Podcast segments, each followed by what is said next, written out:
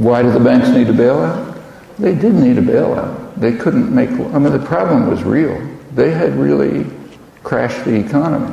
You couldn't get a loan. Mean, credit was drying up. Uh, banks wouldn't lend to each other. Uh, people couldn't get loans. I mean, the international you know, the economy was fr- freezing up. They had to do something. Well, did they have to bail them out? No, not necessarily. I mean, the government could have bought Citigroup for a fraction of what it bailed out. You know? I mean, there were other ways of dealing with it. But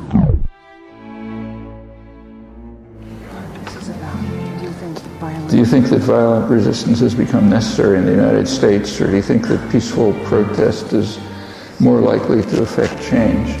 Uh, well, you know, there always has to be a very, there's a heavy burden of proof to meet by anyone who advocates violence. Uh, it's, and it's not easy to meet, and I don't see how it can be met in the United States. You can't, you're never going to have violent, if you had violent change, it would lead to some kind of dictatorship.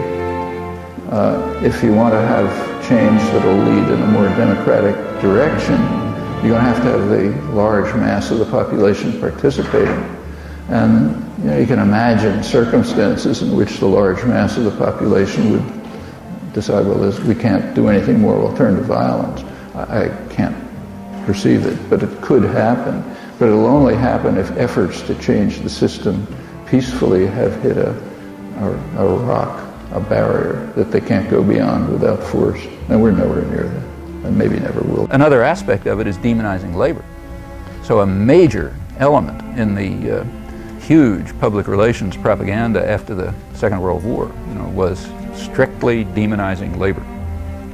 And the labor movement knew that. You know, there was a fairly substantial labor press even then, as late as the 1950s. There were still about uh, 800 labor newspapers, which are reaching maybe 20 or 30 million people a week. You know, not commercial media, but pretty substantial. And they're interesting reading too.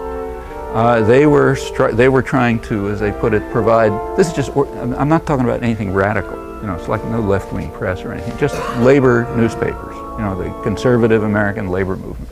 Uh, we're talking about uh, developing antidotes to the poisons of the kept press, commercial media who were demonizing labor at every opportunity and trying to undermine our achievements and glossing over the crimes of the corporate rulers who run the Furthermore, no, just to add to the story, during this very same period, early 90s, uh, our favorite ally, Turkey, uh, one of the worst, which has one of the worst human rights records in the world, was increasing its own murderous attack against the Kurds in southeastern Turkey uh, from 19, just as a one measure of that, about a million Kurds uh, fled to uh, Diyarbakir, the sort of unofficial Kurdish capital in southeastern Turkey, during those years.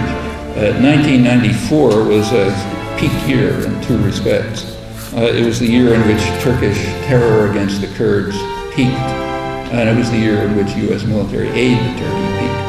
In fact, in that year, uh, uh, Turkey became the leading, world's leading importer of U.S. arms. Those are two things that typically go along together. There's a very close correlation between terror and violence and U.S. military aid, uh, not only in that region.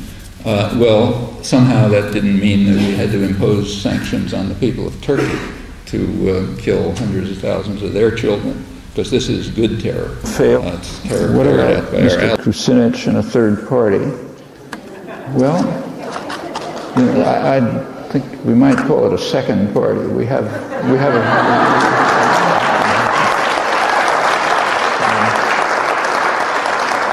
I think it may have been C. Wright Mills about 50 years ago who said that the United States has a business party with two factions.